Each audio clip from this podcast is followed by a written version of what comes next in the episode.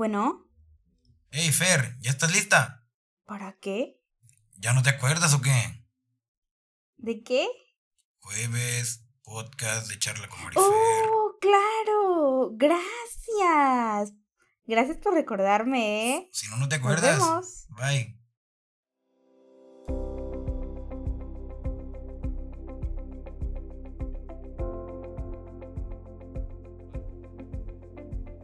Sí, es jueves.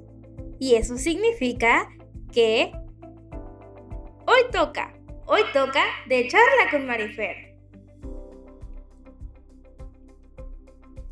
Todos los jueves tenemos una cita. Recuérdalo, mismo canal. No te lo pierdas. Es momento de de charla con Marifer.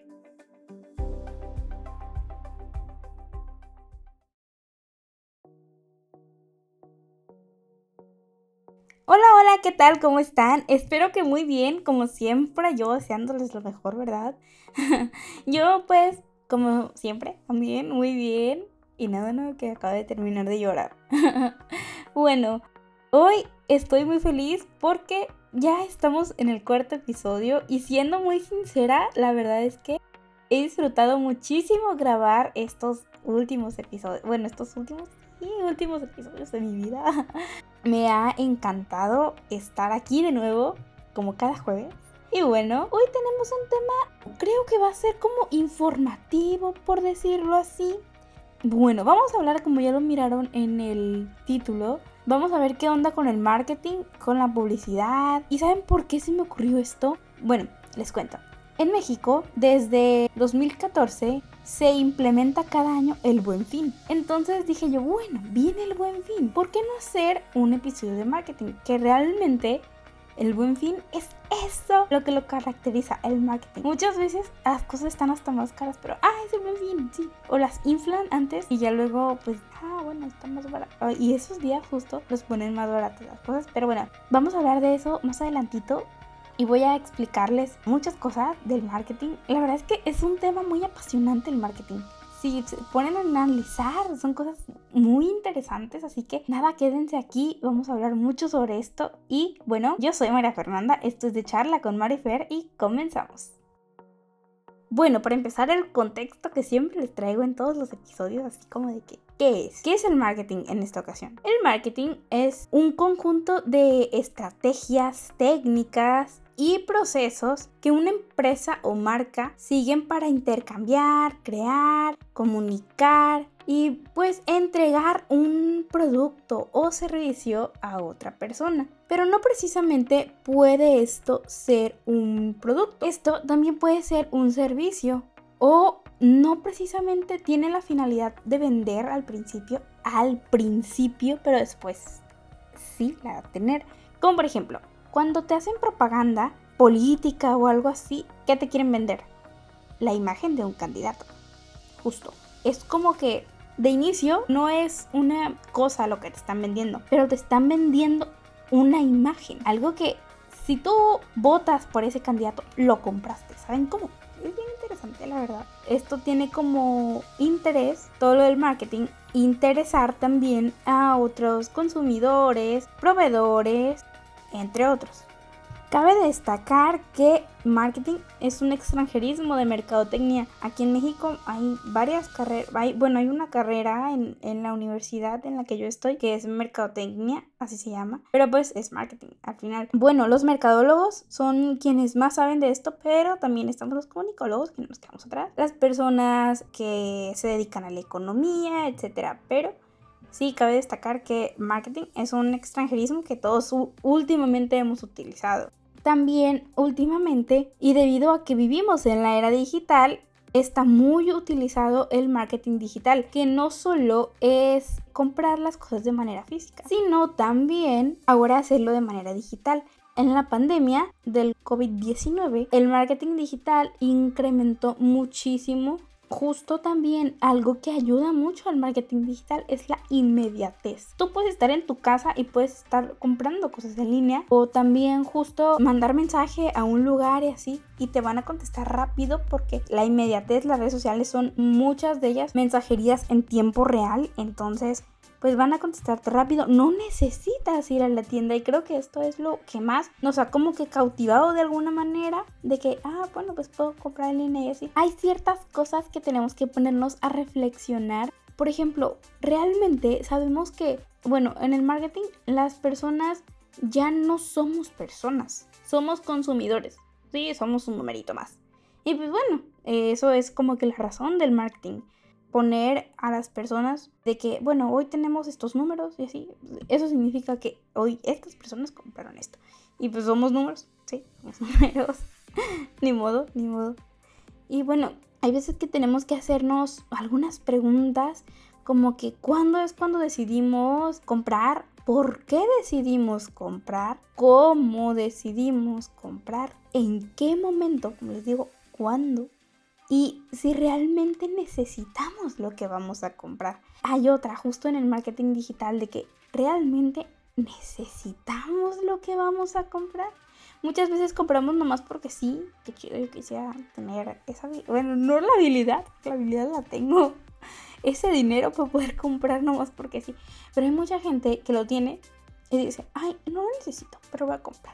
Hay mucha gente que de todas maneras no lo tiene pero dice, ay, no, no lo necesito, pero voy a hacer que lo necesite justo como decía una compañera de que es que ves que veo cosas en las redes sociales y no las necesito, pero, mm, pero las compro. Hago, hago que las necesite entonces.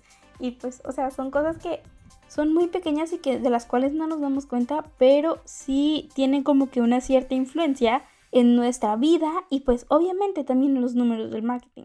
Esto es objeto de estudio de muchas disciplinas de las neurociencias, del mercadeo, de las personas economistas y de todos, de los administradores de empresas y de todo, porque saben que también el marketing es, hay muchas cosas, el marketing no solo es publicidad, sino también es analizar a mi competidor, analizar a la empresa que puede quitarme un posible cliente, analizar a las personas, porque sí, quienes hacen estudios de marketing nos analizan, se ponen tan, tan en su papel y se fijan cómo, cómo compramos, cuándo, qué nos gusta comprar, a qué hora, en qué momento de nuestra vida nos gusta comprar. Y sí, se hacen una investigación exhaustiva de nosotros.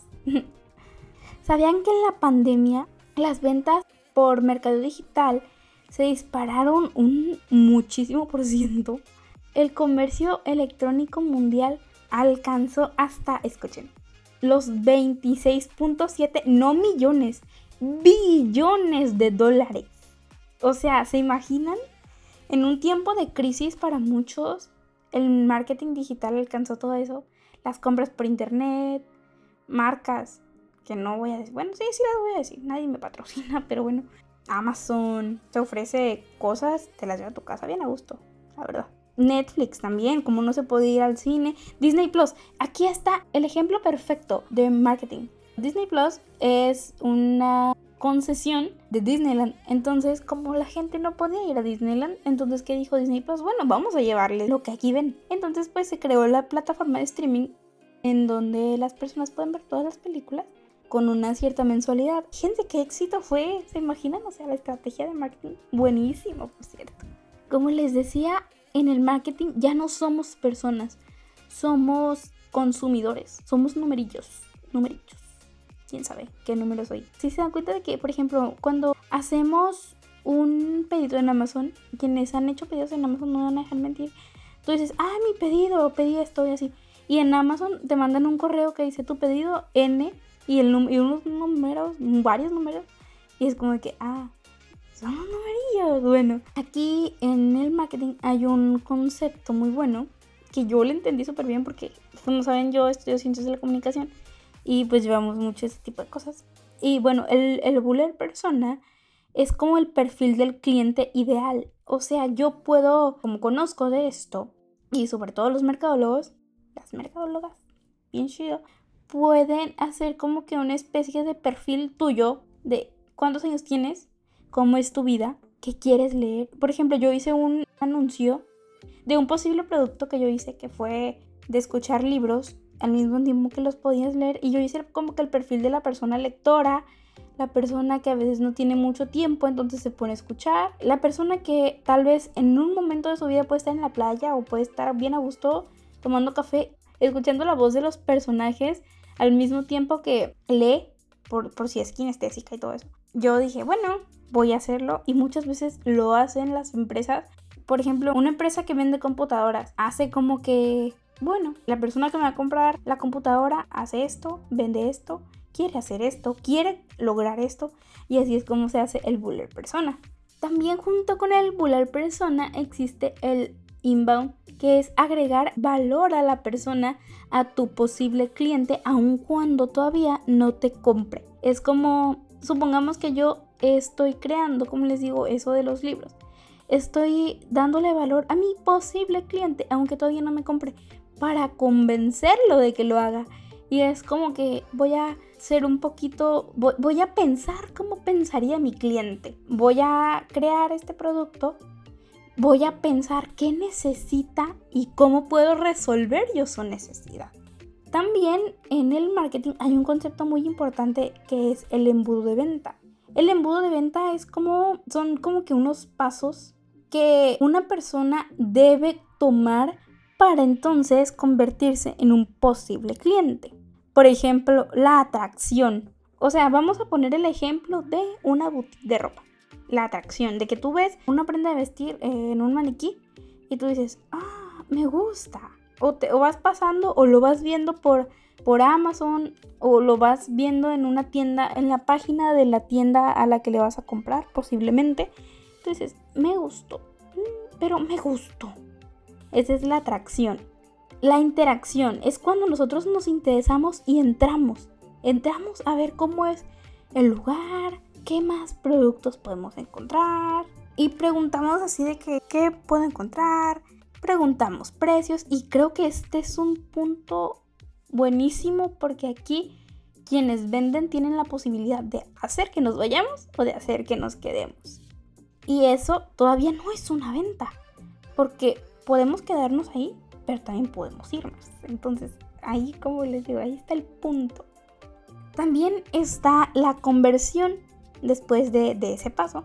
De la interacción está la conversión, de donde yo digo, ay, voy a comprarlo y vivir la experiencia de que, bueno, ay, me trataron muy bien comprándolo. O no, la persona encargada fue tan pedante de que, mm, mm, nah, y al finalizar, la fidelización. O sea, de que yo voy a decir, no, es que en esta boutique me trataron súper bien o me trataron súper mal. No, no, no, no, vuelvo, no vuelvo. No, no, no, no, no te lo recomiendo para nada. O de que, no, sí, me trataron súper bien. No, amé, amé.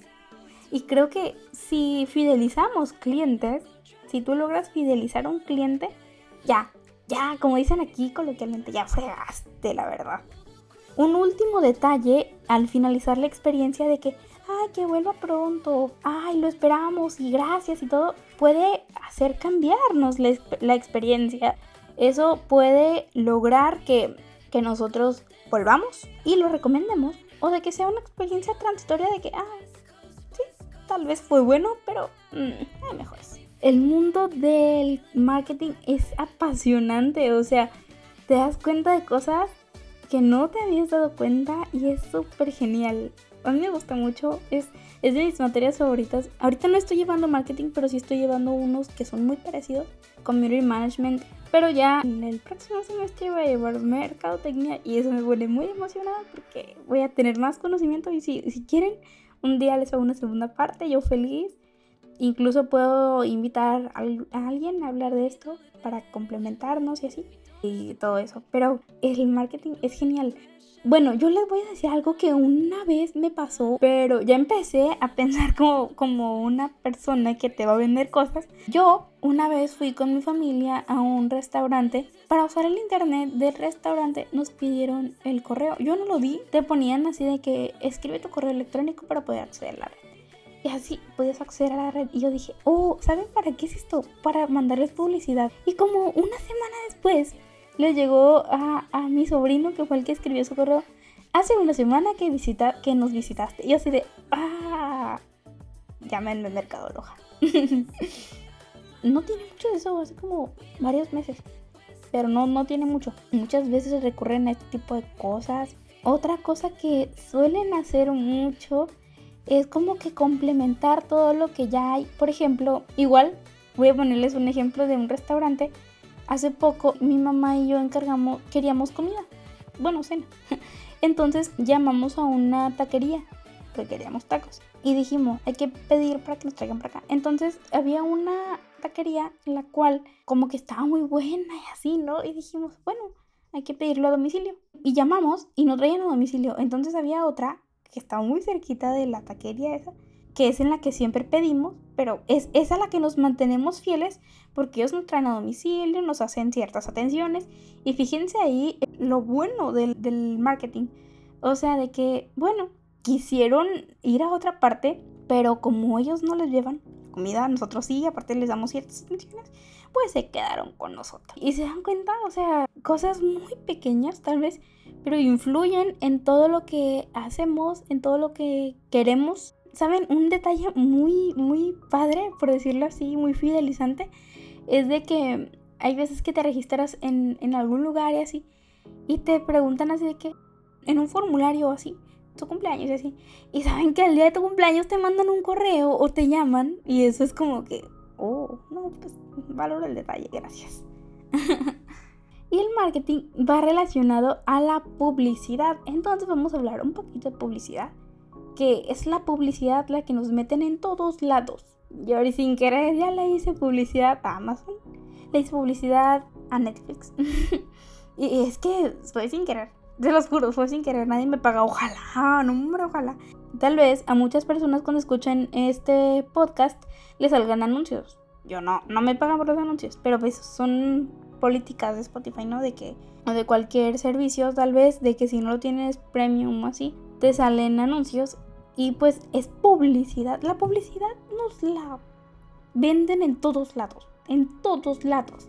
El 80% de correos electrónicos que recibo publicidad. Y es como que, güey, cálmense. Pero bueno, existen diferentes tipos de publicidad. Y el primero es above the line. Es eh, lo que está, bueno, más bien se traduce por encima de la línea de promoción. Esa es la publicidad grande. La publicidad en la cual no escatiman las personas que van a querer que le compremos. ¿Saben cómo? Los carteles enormes, espectaculares que vemos por las calles. Eso. Eso es esa, publicidad. Es cuando dicen, ay, no importa, cueste lo que cueste, pero yo quiero que mi cliente diga, ay, aquí no escatiman y hacen las cosas bien. Este tipo de publicidad es más fácil que la puedan ver mucha gente porque está en las calles enorme con colores muy llamativos. Entonces tiene la posibilidad de llegar a una mejor audiencia. También está la publicidad below the line. Esto es lo contrario a la otra porque esto se traduce como por debajo de la línea de promoción.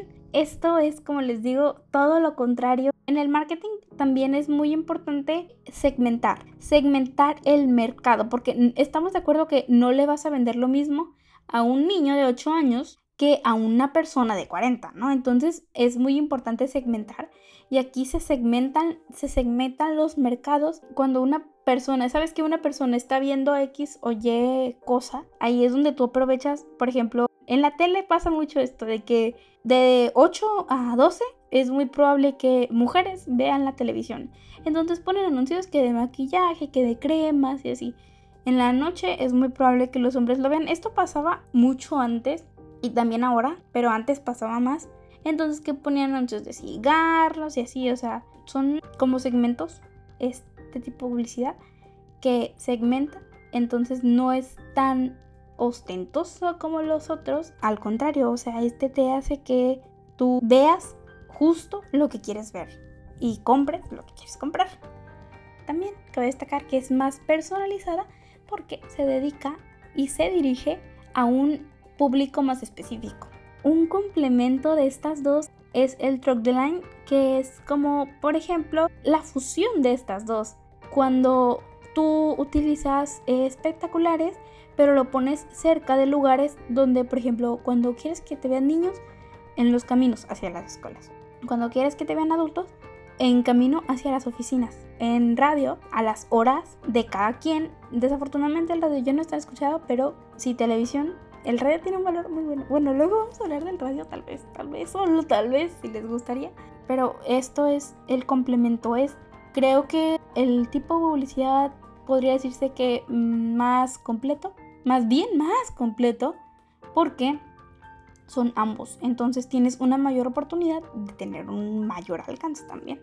No solo existen tipos de publicidad, también existen tipos de publicidad que vemos y escuchamos. Por ejemplo, el video corporativo. Muchas veces cuando vamos a un evento, primero nos proyectan un video de que estos somos misión, visión y valores y así. Pues mucho en las universidades. Y es como que un video institucional, corporativo de quiénes somos, cómo trabajamos y así. Y es una forma muy atractiva de presentar, de hacer que las personas se sientan en casa. Y pues siempre resaltan lo positivo de lo que quieren. También está el comercial, que es un anuncio cortito de máximo 30 segundos. Y creo que estos son los más eficaces porque ahora con esta era digital y vivimos tan rápido, no vemos un video de 5 minutos, muy difícilmente lo vemos. Es fácil 30 segundos, das lo que quieres dar a conocer y ya. No te andas con rodeos, ¿saben? Como, o sea, no es como que estés de que, ah, quiero más info. Si quieres más info, tú la buscas, pero ahí te dan lo básico, lo necesario. También existen los infomerciales, también se conocen como publicidad pagada. Ah, soñaré, soñaré. Si quieren un ejemplo, pongan la televisión en horas que no sean horas pico, la televisión abierta. Ahí la van a encontrar mucho, por ejemplo, en la noche cuando puedan dormir. Vean, a mí me encanta ver los anuncios de soñar hasta se me antoja la almohadita. Estos anuncios son el mejor ejemplo de eso porque, por ejemplo, Soñare, no se me ocurre otro, pero el que más he visto es el de Soñare, que dura, tiene una duración literal como de un programa, media hora y te dicen todo lo bueno de esa marca, testimonios y todo eso. O sea, esos son los infomerciales. Neta, vean el de Soñare. No, no, no. Soñare no me patrocina, ¿eh? Claro que no. Es, es un ejemplillo nomás. También están las microseries. Voy a poner ejemplo del Dr. Simi. Son series de 3 a 5 minutos y se transmiten más por internet. Duran lo suficiente como para que te puedan tener atrapado. Si es que son episodios muy pequeños. Tal vez en los infomerciales los meten son más por internet, ahí tienes como que la posibilidad de comprar lo que ellos te ponen. Suelen ser de 15 a 20 capítulos, no son tan largos. Te muestran las bondades de lo que ellos venden, como que casos y así. El doctor Simi tiene como que una especie de serie. Igual pueden enseñarte la vida de la empresa con eso. ¿Saben quién es muy inteligente para vendernos? Coca-Cola. O sea, todos sabemos que la Coca-Cola bueno, que el refresco en sí, la coca, no, no nos hace bien, pero lo seguimos comprando aquí está la fidelización.